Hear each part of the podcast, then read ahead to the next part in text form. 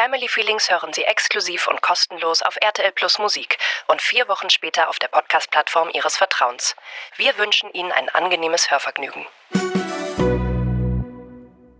Das solltest du mal hinterfragen, ob du nicht vielleicht sagst, dass heiraten dir nicht so wichtig ist, weil du dich aus dieser Orga-Verantwortung rausziehen willst. Lass uns halt irgendwie das Leben feiern mit unserer Familie und den engsten Freundinnen und einfach eine geile Party machen. Ja. Aber scheiß auf diese ganzen fucking Bräuche.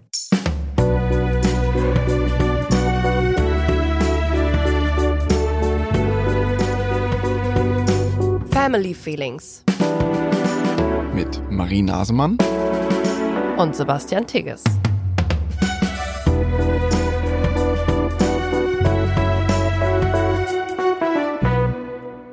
Das Ende der Ehe. Bum, bum, bum, bum, bum, bum.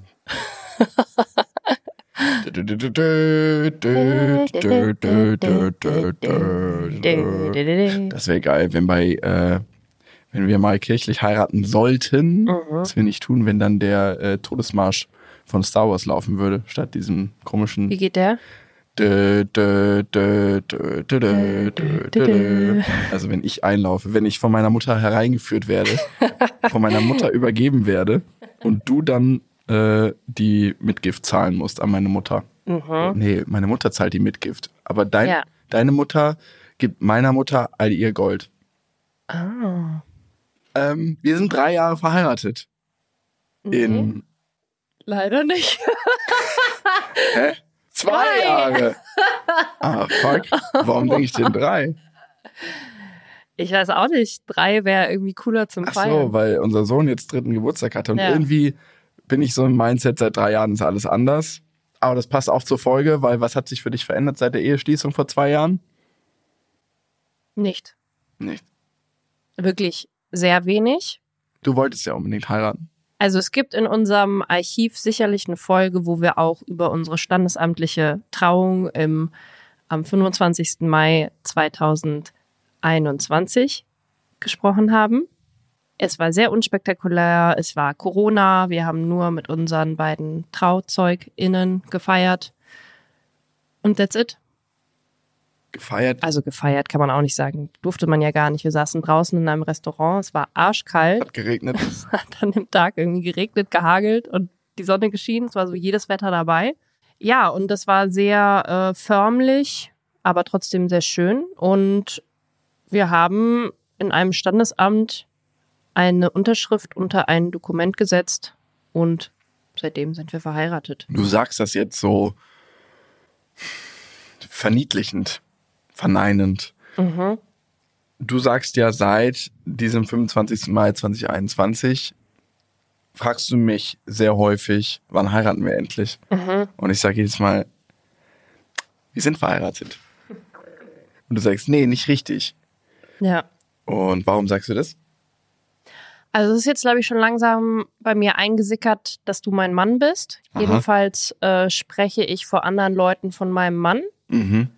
Was Auch ja ne- am Anfang erstmal so, äh, äh, äh, also die ersten Monate habe ich ja immer nur von meinem Freund noch gesprochen. Und jetzt bist du mein Mann. Und findest du es gut oder schlecht? Ich ist ja nochmal ein gut. anderes Thema. Ich find's gut. Mhm. Ich fand's äh, immer befremdlich, als unsere Hebamme, als wir noch nicht verheiratet waren, von meinem Mann gesprochen hat. Da musste ich sie immer korrigieren, habe gesagt, nee, er ist mein Freund. Also da fand ich es irgendwie weird. Aber jetzt finde ich es eigentlich ganz gut. Jetzt sind wir ja auch verheiratet. Wie findest du das, meine Frau? Ich weiß, dass ich das sehr schnell nach der Eheschließung sofort benutzt habe und es Mhm. auch super lustig fand. Ich habe mich dann so irgendwie so, so ich habe es mir so ein bisschen gemütlich gemacht in meinem erzkonservativen Quark. Aber jetzt so seit einigen Wochen und Monaten stelle ich das wieder so ein bisschen in Frage. Weil ich auch von vielen Followerinnen darauf hingewiesen wurde, so meine Frau, das hat immer, das klingt immer so ein bisschen nach Besitz und so. Und jetzt habe ich mich ein paar Mal dabei erwischt, wie ich gesagt habe, meine Partnerin. Weil ich auch, wir haben ja beide so ein bisschen so ein Salto rückwärts gemacht, was so das Verständnis dieses Instituts Ehe angeht und irgendwie weiß ich gar nicht, ob ich mich dem so zugehörig fühle. Das ist so dieses klassische verheiratet, zwei Kinder, jetzt fehlt noch ein Hund, noch einen Baum muss ich pflanzen, ein Haus und dann war's das. Und dann habe ich alles erreicht, was das bürgerliche Leben so bietet und was man aber auch so erreichen soll. Und letztens hat, wer war das? Felix hat zu uns gesagt, Unser Manager. ihr seid so weird. Ihr seid auf der einen Seite seid ihr so erzkonservativ. Ihr habt ein Haus, jetzt ihr habt zwei Kinder, ihr seid verheiratet. Wer ist denn noch verheiratet? Und auf der anderen Seite seid ihr manchmal so äh, woke, linksgrün, versiffte Berlin, äh, Berg-Leute. Das hat er nicht gesagt, aber so würden das andere nennen. Er hat gesagt, das wäre so ambivalent bei uns, aber in einem positiven Sinne. Und dann seitdem denke ich, glaube ich, ein bisschen drüber nach. Ob ich so, warum haben wir eigentlich geheiratet? Ja, die Frage haben wir uns öfter mal gestellt. Und wir haben so ein bisschen Holter die Polter irgendwie wieder geheiratet, oder? Es war dann auf einmal so ein Slot frei bei diesem Standesamt und dann waren wir so, ja, okay, why not? Das war in dieser Phase, wo wirklich sehr viel in unserem Leben abging mit äh, Podcast-Release, Buch zu Ende schreiben, wieder schwanger sein, Schwangerschaftsübelkeit, kompletter Schlafmangel, also in dieser Phase, in der wir nicht sehr zurechnungsfähig waren. Und irgendwie dachten wir dann beide, also wir haben doch beide, wenn wir so von unserer Hochzeit gesprochen haben, so ein bisschen auch so ein, so ein leichtes Kribbeln bekommen. Dieses, wir haben uns dann auch noch, noch mal ein paar Mal gegenseitig gefragt, möchtest du mein, meine Frau werden? Willst du mein Mann werden? Heiratest du mich? Und dann haben wir schon immer so ein bisschen so Liebesgefühle dabei wieder bekommen. Du auch. Ich erinnere mich daran. Ich erinnere mich daran Okay. Dass ich irgendwann äh, irgendwie morgens zu dir ins Bett gekrochen bin und gesagt habe, hast du Lust, mich zu heiraten? Und du warst auch so, ja. Stimmt. Ähm, wir haben es halt irgendwie, ja, ultra romantisiert, wie es halt einfach die komplette Gesellschaft macht. Und letztendlich ist es ja einfach nur eine, also nicht nur, aber ursprünglich ist es ja eine institutionelle Zweckgemeinschaft. Also die Ehe ist ja noch gar nicht so lange, so wie wir sie kennen, mit Liebe und so. Es ist ja eigentlich Mit Liebe und so. die und Ehe, Quatsch. die Ehe war die allerlängste Zeit, die sie existiert, eine Wirtschaftsbeziehung zum Kinderproduzieren. Also man ist die Ehe eingegangen, um zu sagen, alles klar, der Mann schafft jetzt die Kohle ran und die Frau kriegt jetzt acht Kinder. Ja. Und äh, das ist jetzt so das Live. Für mich ist es immer noch so. Für mich für mich eine Wirtschaftsbeziehung. Und dann erst in der Reformation kam so ein Gedanke von Kameradschaft dazu. Und dann erst später so dieses Liebe und Romantik. Okay, das war jetzt ein schöner Geschichtsexkurs. Aber Ja, das aber- erklärt immer noch nicht, warum wir geheiratet haben. Doch, weil wir halt total geprägt sind von diesem romantisch, von dieser romantischen Idee, sich als Paar für immer zu vereinen, sich ein Ja-Wort zu geben, sich zu sagen, ja, du bist die Person, auf die ich mein Leben lang gewartet habe und ich liebe dich so viel mehr als alle anderen vorher. Ich bin jetzt nicht einfach nur mit dir zusammen, wie all meinen Ex mit meinen Ex-Freunden auch, sondern ich will dich jetzt heiraten. Also einfach so, ich zeig dir, wie sehr ich dich liebe. Ich leg noch mal eine Schippe drauf. In Klammern, es ist reiner Zufall, dass ich dich heirate, weil du mir gerade begegnet bist in einem heiratsfähigen Alter und ich so langsam Torschusspanik habe. Ja, wer weiß. Ja, oder? Vielleicht hätte man auch schon irgendeine andere Partnerin, Partner geheiratet, wenn man, Da schon älter gewesen wäre. Ja, klar. who knows. Aber vielleicht lernt man einen richtigen Partner, eine richtige Partnerin auch erst kennen, wenn man ein bisschen älter ist und reifer. Und mehr Und weiß. schon weiß, was man so will. Mhm. Oder weiß, wie gestört man ist und dass es einfach langsam Zeit wird, jemanden an sich festzubinden. Bevor alle dahinter kommen, was man eigentlich so für eine Person ist. Ja, wir lachen jetzt, aber uns hat noch nicht jemand gefragt, warum wir geheiratet haben und wir hatten keine direkte Antwort darauf. Wie du gerade auch schon so rumlamentiert hast, war das so eine Zeit, wo wir überhaupt nicht so richtig wussten, was wir taten. Mhm. Und ich glaube, wir, als du schwanger warst, Mhm. zum allerersten Mal, als es nicht geklappt hat, da haben wir schon über Ehe gesprochen. Mhm. Und dann habe ich dir schon diesen Spiegelartikel vorgelegt, dass es in Berlin quasi unmöglich ist zu heiraten. Mhm. Und ich glaube, dass das bei uns auch wie so eine Verknappung von Turnschuhen oder Rolex-Uhren so eine Begehrlichkeit geweckt hat. Wie, das geht nicht? Dann wollen wir das unbedingt. Und dann, nee, kein Witz. Und dann habe ich halt, als du dann äh, zum zweiten Mal schwanger warst, ja versucht, uns einen Termin zu Mhm. ähm, äh, organisieren. Und das war eh schon schwer. Äh, und dann kam aber noch die Pandemie dazu. Und dann war es auf einmal unmöglich. Und dann war es auf einmal total easy. Weil dann haben wir eine Nachricht bekommen vom Bezirksamt, ja, Sie können heiraten, sagen Sie wann, innerhalb der nächsten drei Monate. Und dann haben wir gesagt, ja, okay, dann heiraten wir halt im Mai. Ja. Und ich habe halt extra gesagt, ähm, also wir wollten natürlich unsere Familien auch nicht gefährden und vor allem kein Fest machen. Ich glaube, es wurde irgendwie eine Woche vor Hochzeit wurden die Regelungen gelockert. Also wir hätten dann theoretisch irgendwie mit zehn Leuten feiern können oder Nee, so. Eine Woche danach hätten wir 50 Leute da haben können. Ah, okay. ich habe aber auch gesagt, nee, ich will auf keinen Fall, dass unsere Familien da sind. Weil wenn die da sind, dann war's das und wir machen nie wieder eine Party danach. Doch, du hast recht. Als wir geheiratet haben, da hätten schon unsere engsten Familienmitglieder kommen dürfen. Das war so eine Ausnahmeregelung oder so. Aber eine Woche danach oder spä wirklich spätestens zehn Tage danach war so, das war im Sommer, da war so alles egal. Da war so Feste mit 50 Leuten erlaubt. Und da hätten wir dann noch ein bisschen größer heiraten können. Ja, true.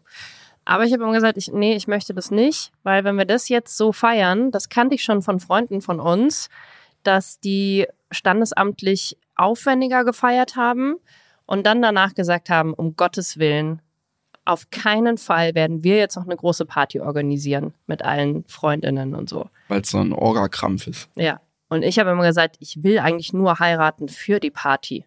Ah ja, du hast das aktiv, wolltest du das auch so, aha. Ich wollte einfach ein, wenn dann auch ein Fest der Liebe zelebrieren.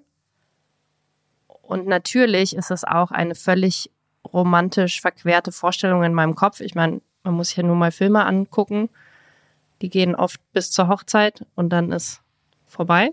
Film. Also es ist so wie so der Höhepunkt einfach. Der positive Liebeshöhepunkt. Und natürlich äh, habe auch ich irgendwo tief in mir verankert, ich träume von diesem Tag, wo wir einfach von allen Menschen umgeben sind, die uns so lieben und uns auf Händen tragen und alle miteinander verschmelzen. Aber diese Vorstellung trägst du ja immer noch in dir. ja, ich probiere sie regelmäßig zu hinterfragen. Klappt gut, oder? Super. Lass uns erstmal, ähm, also wir haben dann standesamtlich geheiratet und dann haben wir gesagt, okay, das war jetzt ganz klein, nur mit Trauzeuginnen und so und wir heiraten auf jeden Fall noch groß. Mit Groß Bam Bam. So, das war Sommer 21. Dann haben wir einen Sommerurlaub hingelegt. War das in dem Jahr? Ja. Äh, da waren wir in Italien mit Freundinnen und ähm, waren danach im Anschluss, wir waren in Toskana und dann waren wir im Anschluss, waren wir noch am Gardasee. Und sind wir nicht sogar nur deswegen dahin? Ja, ich glaube, das war der Plan. Wir haben gesagt, wir machen am Ende noch ein paar Tage Gardasee, weil du da halt quasi dein halbes Leben verbracht hast und ähm, da ganz viele Kindheitserinnerungen hast und deine, deine Familie hatte auch eine Wohnung und so, bla bla. Du hast da quasi jeden Urlaub verbracht. Jedenfalls war es immer dein Wunsch, da zu heiraten. Wegen Wetter in erster Linie und wegen meiner Erinnerungen, genau. Ja. Ja. Und dann haben wir gesagt, am Ende dieses Urlaubs verbringen wir also zwei, drei Tage am Gardasee und gucken uns da Locations an. Und nicht nur, wem das jetzt schon zu mondän ist und zu abgespaced, er sollte besser ausschalten, weil nicht nur das, wir hatten auch noch irgendwie, weil wir völlig äh, äh, overwhelmed waren von, von, von, von unserem Erstgeborenen und dass du schwanger warst und alles und diese beruflich, das war alles gerade sehr viel. Und haben wir gesagt, okay, wenn wir jetzt heiraten wollen, das schaffen wir einfach nicht, das zu organisieren, weil wir das auch im Freundeskreis mitbekommen haben, was das für ein krasser Aufwand ist.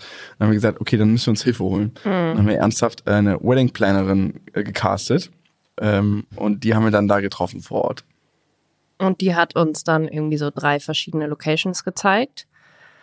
Ich sag mal so, sie hat jetzt nicht so ganz das getroffen, was wir wollten. Ich so, okay, echt so eine nette italienische Down-to-Earth Location. Wir wollen eigentlich, dass da nur große Pastatöpfe auf dem Tisch stehen, keine Fünf-Gänge-Menüs, keine Austern, keine, ich will diesen ganzen, keine Blumendeko, Eine lange einfach nur Tafel so mit so einer rustikal. Lichterkette und Pasta auf den, und dann nachtanzen, Ja. sechs Stunden. Das war unsere Vorstellung. Und die hat uns halt so Luxuspaläste gezeigt. also das, das, das, sagen wir mal, äh, am wenigsten hochwertigste war noch so ein Weingut. Das war aber auch schon sehr hochwertig. Und ich glaube, es war von dem Weingut bis zu so einem Palast am Gardasee direkt mit eigenem Bootsteg, wo wir dann zu Mittag gegessen haben, okay. Oh weil wir uns das angucken wollten. Und ich dann ernsthaft nichts gegessen habe und unserem Sohn eine äh, Portion Pasta bestellt habe für, glaube ich, 18 Euro oder so. War nicht so geil. Nee.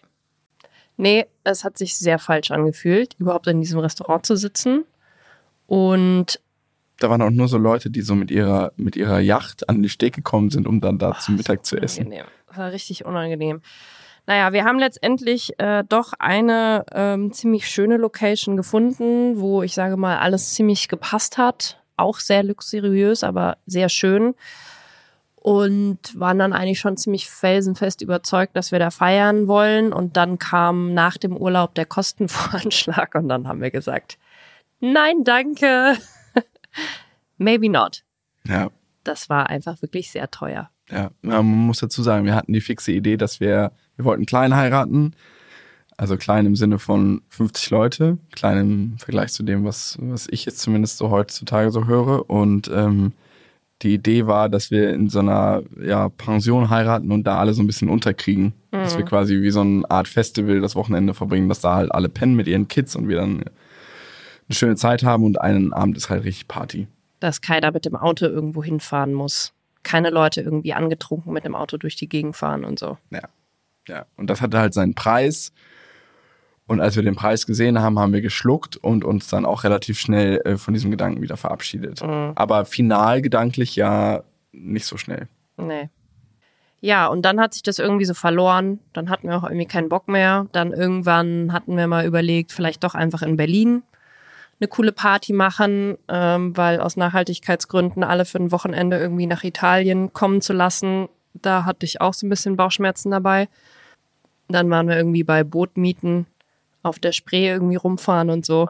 Also es gab schon ein paar Ideen, aber es war irgendwie auch keine dabei, wo wir gesagt haben, das machen wir jetzt. Ja, und was ist der aktuelle Stand? Ich meine, ich bin, bin eigentlich fein damit, wenn wir nicht groß heiraten, weil ich einfach in so einem Freundeskreis immer sehe, wenn Leute heiraten, die sind einfach wirklich verlässlich zwölf Monate ähm, im Voraus nervlich am Ende. Das ist einfach so jedes Wochenende, wenn man fragt, wollt ihr was machen? Nee, wir müssen eine Hochzeit organisieren und so. Das ist halt einfach so ein krasser Mammutjob organisatorisch dafür, dass du am Ende mehr oder weniger viel Geld bezahlst und die Party im Zweifel selbst nicht mal genießen kannst. Also mhm. ich kenne ganz wenige, ich war nur auf sehr wenigen Hochzeiten, aber auf denen ich war, waren die meisten wirklich so, dass ich nicht das Gefühl hatte, dass das äh, Ehepaar da jetzt den entspannendsten Feiertag hatte. Mhm. Die waren eher so, ah, okay, wir müssen jetzt noch das machen, wir müssen noch Fotos machen, wir müssen noch dahin, wir müssen noch dahin und abends, wenn sie dann äh, fertig sind mit dem Rahmenprogramm, sind sie so müde, dass sie dann noch zwei Stunden auf der eigenen Party tanzen und dann nach Hause gehen. Und dann wacht man am nächsten Morgen auf und denkt, ja, das war jetzt ein Kleinwagen. Ja, gute Nacht. Ja, so und so. Ähm, wir haben auch Freunde getroffen, die vor einem Jahr ungefähr geheiratet haben. Die sagen, wirklich bester Tag ihres Lebens. Und sie würden es immer wieder tun und immer wieder jeden Euro dafür ausgeben, weil das für sie einfach eine Erinnerung ist, die, für, die fürs Leben bleibt. Und seitdem denke ich mir wieder, ach, wäre ja doch ganz cool vielleicht. Hm. Du machst halt gerne Partys. Ich mache sehr gerne Partys. Ich veranstalte gerne Partys und ich bin natürlich auch gerne die Party Queen. Ich lasse mich natürlich auch gerne feiern von anderen Leuten und stehe gerne im Mittelpunkt. Genau, und das ist ja quasi die Queen der Partys für die Party Queen. Ja. Ja, aber du bist ja auch Feministin. Mhm. Und trotzdem bist du verheiratet. Mhm. Wie geht denn das zusammen? Das ist eine verdammt gute Frage. Und wir haben, glaube ich, in den letzten zwei Jahren, oder ich hatte zumindest öfter mal den Gedanken, vielleicht sollten wir uns einfach scheiden lassen, trotzdem zusammenbleiben, aber wieder scheiden lassen. Dass dieser Ehedruck irgendwie so wieder wegkommt.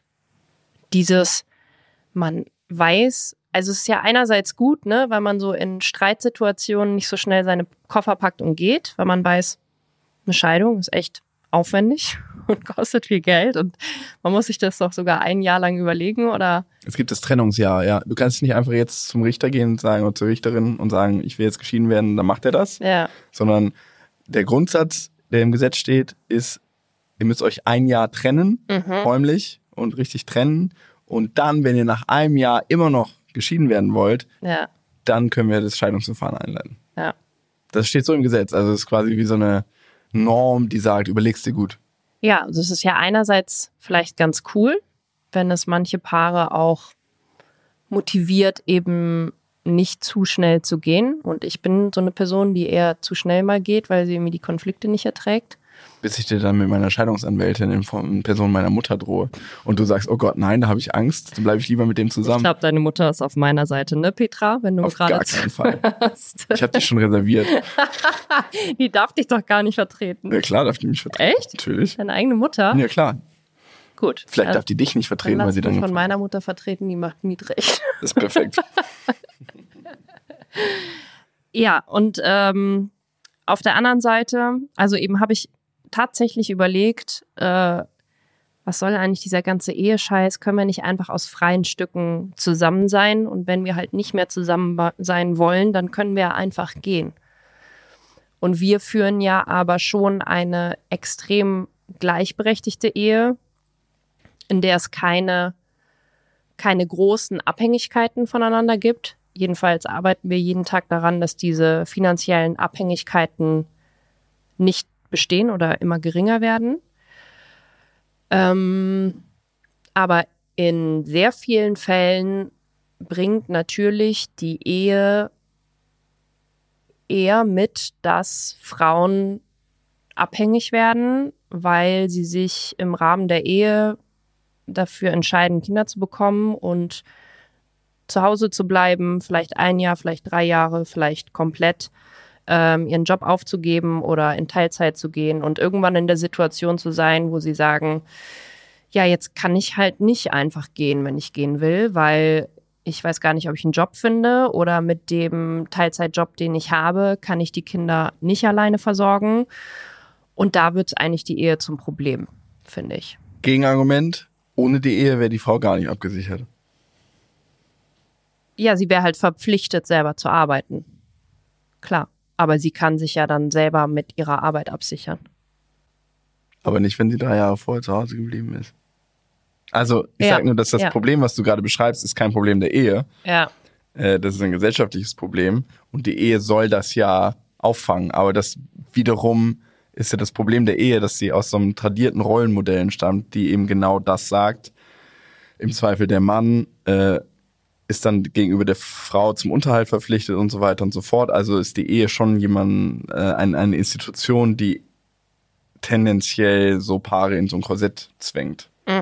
Also sie hat natürlich Auffangvorschriften und dafür ist sie auch da. Sie privilegiert vieles und diskriminiert damit andere, aber auch genau umgekehrt.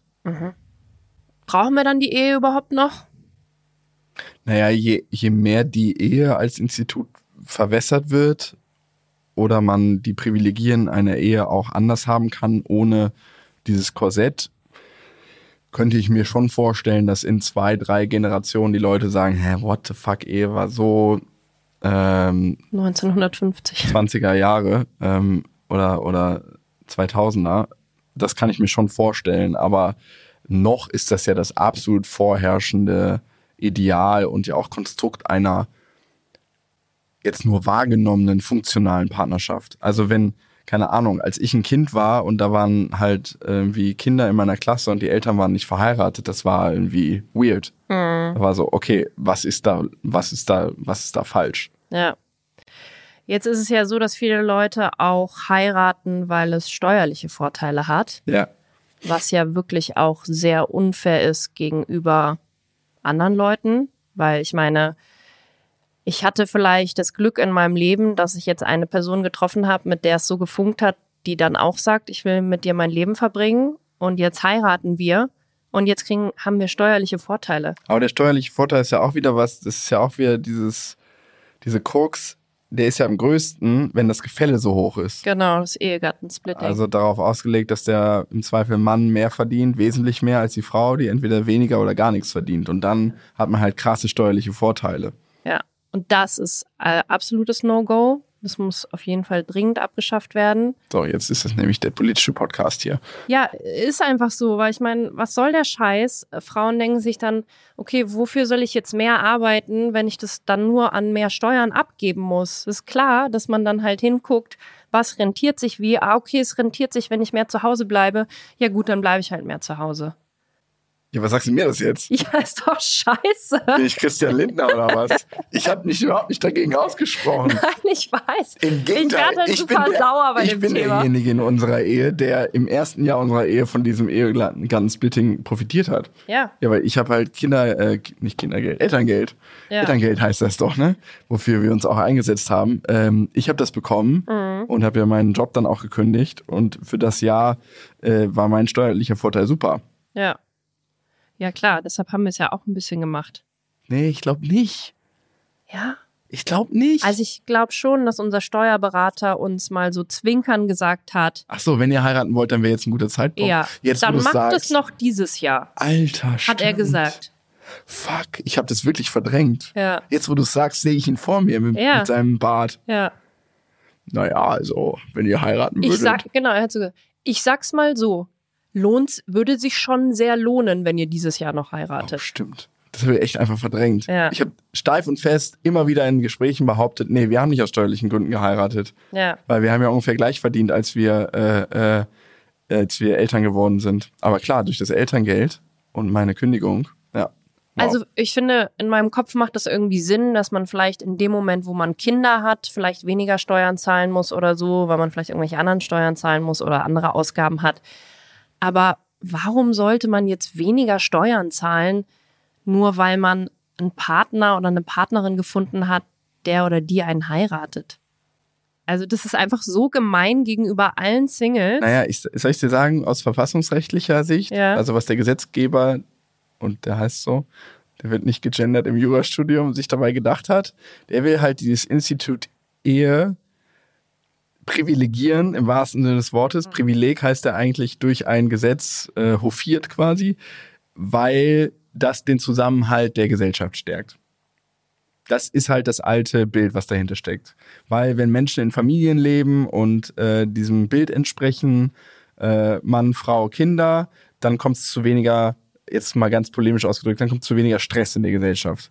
Dann sind alle bei ihren Familien und haben ihre Probleme zu Hause und äh, wir müssen nicht wieder kämpfen auf den Straßen und uns mit irgendeinem Scheiß auseinandersetzen. Das ist jetzt sehr aufs Einfachste runtergebrochen der Gedanke, der verfassungsrechtlich hinter dem, es wird auch verfassungsrechtlich geschützt. Es gibt irgendwie Artikel, oh, jetzt blamier ich mich hier, mein Studium ist länger her, aber Artikel 8 oder 9 schützt das, schützt die Ehe als Institut.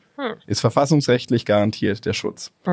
Und das steht dahinter, dass die äh, Leute, die sich das ausgedacht haben, gesagt haben, äh, was ist gut für uns, für als Gesellschaft? Alle sollen irgendwie in der Familie leben und sich da harmonisch wohlfühlen und diesem tollen Bild entsprechen. Dann haben wir weniger Stress und deswegen wird dieses Institut privilegiert.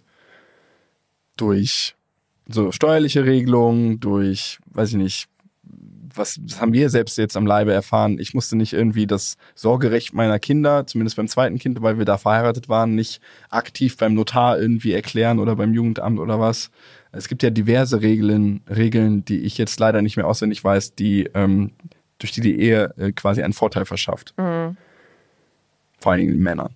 Nein, Spaß. Aber so war es vielleicht mal gedacht, gedanklich. Naja, die äh, klassische Ehe bevorteilt Männer ja schon, indem das so als Standard gesetzt wird, dass die Frauen Kinder kriegen und zu Hause bleiben, haben ja die Männer relativ viel Freiheit, sich zu entfalten. So kann man es auch nennen, ja. Freiheit, sich zu entfalten. Indem man sich aus der Verantwortung zieht, hat man Freiheit, sich zu entfalten. So habe ich das noch nie gesehen, dass das eine Freiheit ist. Ich sehe das ja eher andersrum. Aber äh, das sprichst du ja einen wichtigen Punkt an. Das ist ja ähm, dieses Patriarchale an dem Institut Ehe. Ähm, das stammt ja einfach aus einer Zeit, das Ehekonst oder das Eheinstitut und auch in der, wie wir sie heute noch kennen, romantisierten Form, äh, in der patriarchale Strukturen, äh, sagen wir mal, noch etablierter waren als heute. Wo Frauen Ware waren. Genau. Und das hab, da habe ich einen total interessanten, äh, was habe ich gehört, dass ähm, ganz viele Bräuche, die so im Zusammenhang stehen mit so einer Hochzeitsfeier, mh, komplett veraltet äh, diesen Strukturen noch entsprechen. Mhm. Und zwar zum Beispiel der, der, der, der, der Schleier sollte ursprünglich, war dazu da, also ein weißer Schleier vor den Augen, mit der, mit dem, unter dem die Frau dann an den Altar geführt wird, sollte ursprünglich die Tränen der Frau verschleiern, verdecken, die häufig vergossen wurden, weil es eben eine Zwangsehe war, beziehungsweise eine, eine ähm, wie sagt man, äh, äh, in die Wege geleitete Ehe. Ähm, und die Frau eben häufig das nicht so geil fand, dass sie jetzt den oder den Macker heiraten sollte und deswegen sehr viel geweint hat, Mhm. bevor sie dann da an den Altar getreten ist. Und dieser Schleier, Schleier sollte das eben verdecken. Das weiße Kleid sollte so die Unschuld symbolisieren der Frau. Also die hatte vorher mit niemandem Sex, Unbefleckt. unbefleckt. Jung, Jungfernhäutchen ist noch in astreinem Zustand. Pfannhäutchen. Mittlerweile auch bekannt, dass es einfach alles absoluter Quatsch ist. ähm, die Übergabe, also meine Schwester ist verheiratet und wurde von meinem Vater in der Kirche an den Altar geführt. Und ich weiß noch, ich habe das gesehen, ich habe Rotz und Wasser geheult, weil ich das so ergreifend und so schön fand. Aber am Ende entstammt es eben dieser, ja, dieser Maßgabe, dass der Mann seine Tochter, seinen Besitz jetzt an den neuen Mann übergibt, den Besitz. Hier, nimm die Ware und kümmere dich. Also die Frau existiert quasi gar nicht alleine, sondern ist äh, bis zu ihrem 20., 25. Lebensjahr dem Vater untergeordnet und ist dann dem Ehemann untergeordnet. Ja. Cool. Daher kommen halt diese Bräuche und auch wenn das heute nicht mehr in dem gleichen Zusammenhang steht, kommen sie halt daher. Und wenn man sie vor diesem oder hinter diesem Kontext sieht, hat man ja schon wieder einen ganz anderen Blick darauf. Auch wenn das, wie ich ja gerade beschrieben habe, als meine Schwester an den Altar geführt wurde, war das voll schön. Und immer wenn ich jetzt auf irgendeiner Hochzeit bin und da wird kirchlich geheiratet, ich muss halt jedes Mal anfangen zu heulen. Ich weiß nicht, woran das liegt, ob die in der Kirche in der Luft irgendwas dabei mischen, Weihrauch, Myrrhe, ob mir das irgendwie auf die Tränendüse drückt. Auf jeden Fall finde ich das immer richtig ergreifend. Ja, Und das liegt ja auch daran, dass ich Disney-Filme geguckt habe und all den ganzen Scheiß. Und auch denke, das ist die Erlösung des romantischen Lebens, wenn man dann endlich von Altar geführt wird. Und das ist quasi der Höhepunkt des Lebens. Auch immer diese, Entschuldigung, das jetzt rede ich mich in Rage, aber immer diese Aufführungen bei Hochzeiten von irgendwelchen FreundInnen oder der Schwiegermutter oder was, wo dann so eine, wo dann so ein Projektor ausgepackt wird und äh, eine PowerPoint-Präse im besten Fall. Und dann wird irgendwie das letzte der- oder die letzten, je nachdem wie, wie alt die Braut ist oder der Bräutigam, die, das, das vergangene Leben wird dann dargestellt anhand von Dias oder irgendwelchen digitalen Fotos. Und dann applaudieren alle und sagen, ah, das war jetzt aber super spannend. Nicht nur für die Person, die das dargestellt hat.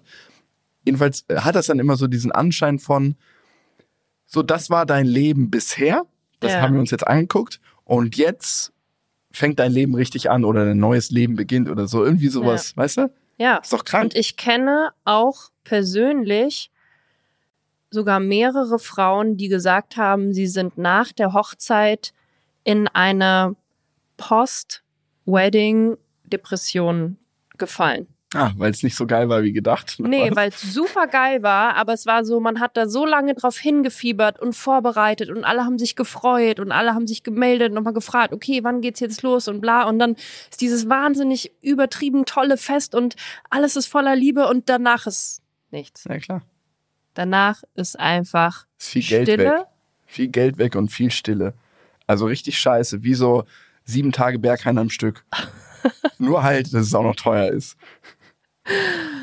Und das finde ich halt schon krass, dass dann echt, dass man so denkt, okay, man fiebert so hin, wann bin ich endlich verheiratet, wann geht meine Ehe los?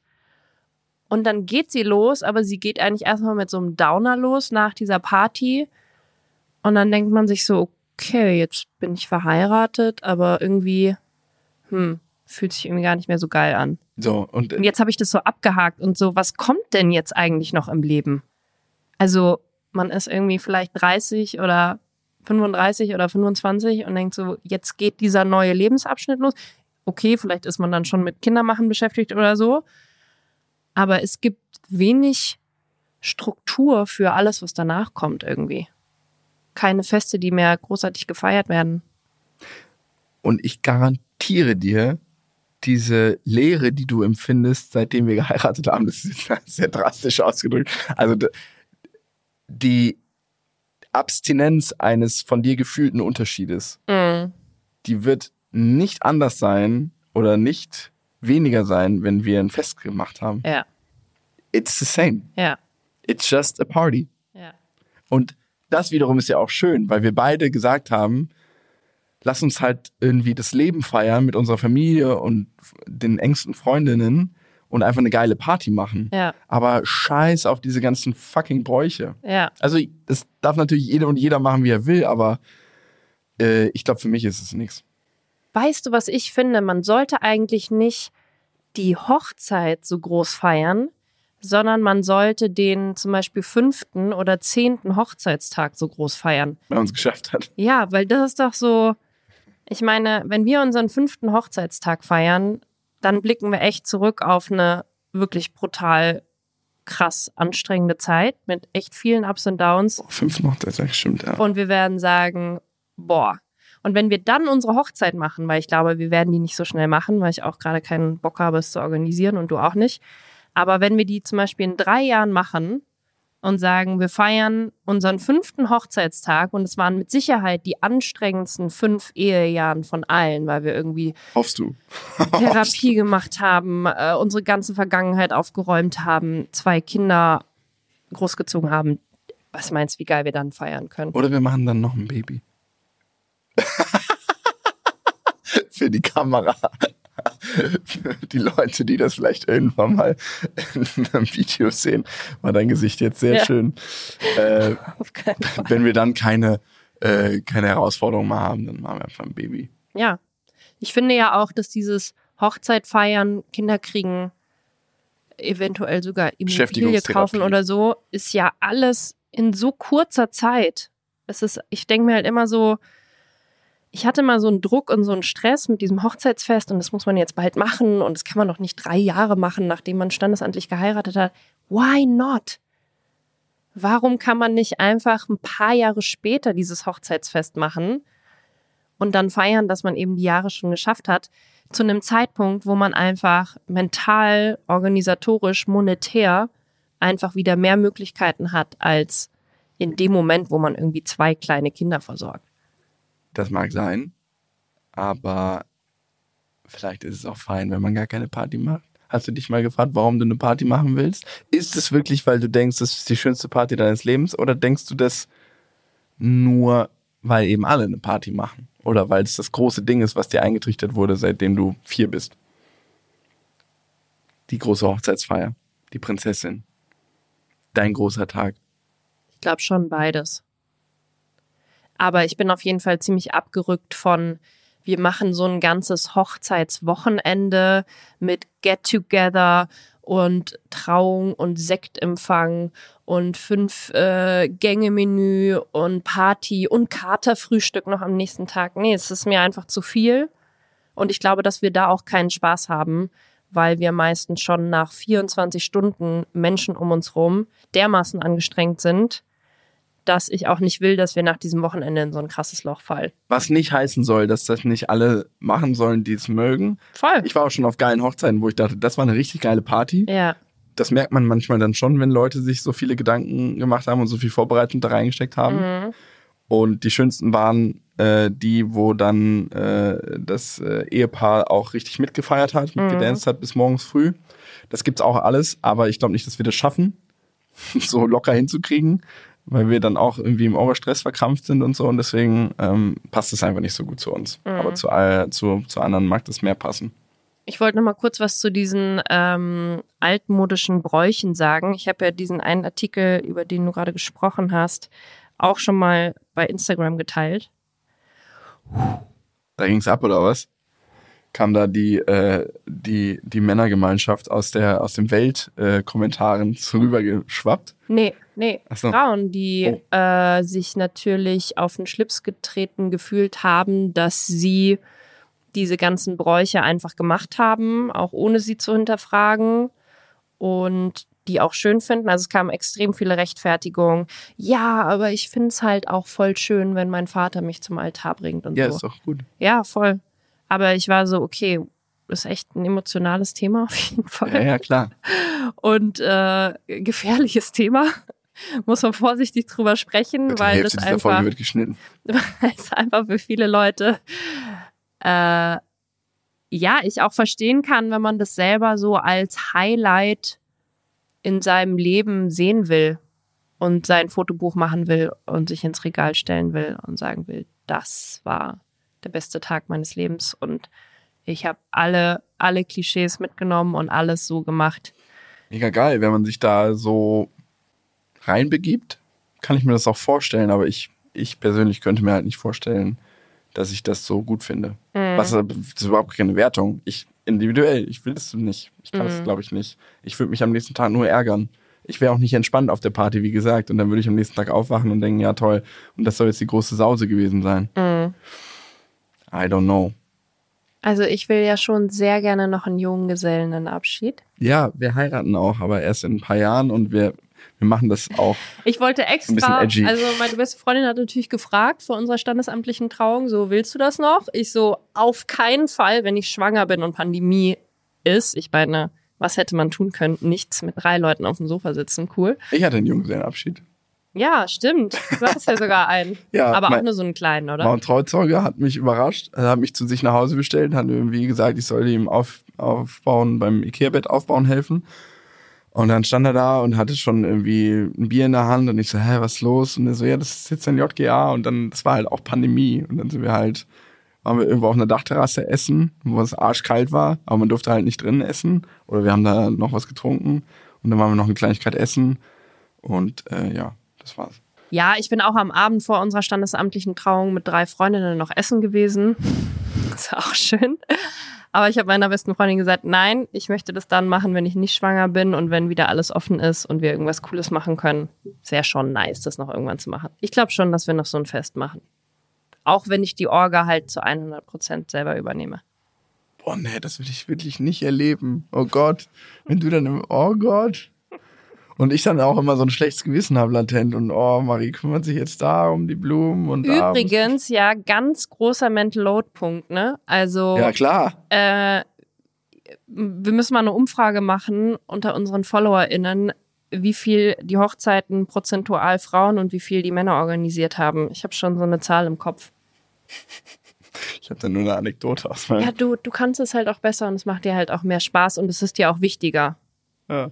Das solltest du mal hinterfragen, ob du nicht vielleicht sagst, dass heiraten dir nicht so wichtig ist, weil du dich aus dieser Orga-Verantwortung rausziehen willst. Äh, was heißt rausziehen? Ich scheue das. Mhm. Und weil ich weiß, dass es bei uns einfach nicht so laufen wird, dass du das alles alleine machst, dann lassen wir es halt. oder? Ist doch konsequent. Also ich sehe es einfach nicht ein. Ich, wie gesagt, ich sehe ich sehe es gerade live. In zwei Wochen sind wir auf einer Hochzeit und der, äh, mein sehr guter Freund, der da heiratet, der ist einfach nur im Stress. Der hat auch ein kleines Kind und der hat einen anspruchsvollen Job und der hat einfach keine Freizeit mehr. Also gar nicht. Also der hat sowieso keine Freizeit, weil der einen anspruchsvollen Job und ein kleines Kind hat. Aber nachts macht er dann noch Hochzeit so ungefähr. Ja, Und das ist einfach crazy. It's just crazy. ja. Aber das heißt nicht, dass wir nicht in zwei Jahren Bock haben, so ein Fest zu veranstalten. Ja, Ist doch voll schön. voll. Gibt es irgendwie eine, eine Frist oder so, innerhalb der wir heiraten wollen? Nö. Nö. Warum ich finde nicht den in- Vorschlag mit in- fünf Jahren ganz geil. Ja, in drei Jahren. Okay, Hand drauf. Am Ist 25. auch schon nächstes Jahr. Am 25. Mai 2026 wird geheiratet. Vielleicht schon nächstes Jahr. Nächstes Jahr. In einem Jahr. Okay, schauen wir mal. Nein, das auf keinen Fall. Das schaffen wir nicht. Nee, das schauen wir nicht. Okay, sagen wir mal spätestens, wenn wir fünf Jahre verheiratet sind. Oha. Das macht Druck. Druck auf den Kessel. Ja, wir wollen keinen Druck. Wir lassen es. Wir schauen einfach. Wir gucken einfach mal. Ich will schon eine Zeremonie haben. Das will ich jetzt einfach hier nochmal kurz sagen, aber komplett anders. Wie? Also, also zum einen will ich mit dir zusammen da einlaufen. Wieso bist du schon da vorne und ich komme erst und ich bin jetzt irgendwie die, die hübsche Trophäe, auf die irgendwie alle warten und oh, sieht die toll aus. Ich will Also- mit dir zusammen da Finde reingehen. ich super, Ja, aber ich will nicht laufen, ich will in einer Zwiebelkutsche vorfahren. das ist eine Zwiebelkuchen. Hey, war das nicht bei Cinderella oder so? Ach so, geil. Nee, Kürbisse. Zwiebelkuchen. Zwiebel, ich will eine Zwiebelsuppe kommen. Alle sollen nach Zwiebelsuppe riechen. Das ist mein Fetisch. Das wird eine komplette Fetischhochzeit. Alle müssen vorher eine Zwiebel essen, roh. Und dann müssen sich Gott. alle küssen. Oh Gott. Nee, Ich, ich, ich habe irgendwie so ein Bild im Auge, dass wir irgendwie nicht so vorne sind, so auf dem Altar, also so auf dem Altar. Ja. Auf dem Altar bumsen. Nein, weil das ist so, so, das ist ja schon so, okay, wir sind irgendwie was Besseres, weil wir stehen jetzt da vorne, wo irgendwie normalerweise der Pfarrer oder whatever steht. Ich will irgendwie so, ich habe nur so ein diffuses Bild im Kopf, dass wir irgendwie alle in einem Kreis stehen und sich alle an den Händen halten und irgendwie man so das Gefühl hat, die positive Energie der Leute geht jetzt so einmal reihum. Das finde ich irgendwie nice. Ist halt ein bisschen eh so. Ja. Nee, Spaß. Ich finde das eigentlich voll schön, das Bild. Und aber trotzdem jemanden, der uns vermählt, der diese. Weiß ich nicht, ob wir jemanden brauchen oder ob wir uns einfach vorher ein, eine Art äh, Ehezusicherung, klingt jetzt sehr förmlich, ein, ein Liebesvertrag beschließen und den uns einfach irgendwie gegenseitig vorlesen oder so. Aber einfach unsere eigenen Worte, unsere Werte, die wir leben wollen in der Ehe mit unseren Kindern. Und also nicht diesen förmlichen Scheiß vom Standesamt, sondern das, was wir wirklich leben wollen. Ja. Okay, in diesem Sinne, ähm, ist ein Auf breites die Feld. nächsten drei Ehejahre, Und dann können wir endlich feiern. darauf, dass wir die Ehe nicht so scheiße wie vor 200 Jahren leben, sondern so leben, wie wir sie leben wollen. Wir reichen uns die Hand. Das ist nur zum Protokoll. War lustig, mit dir zu reden. Finde ich auch.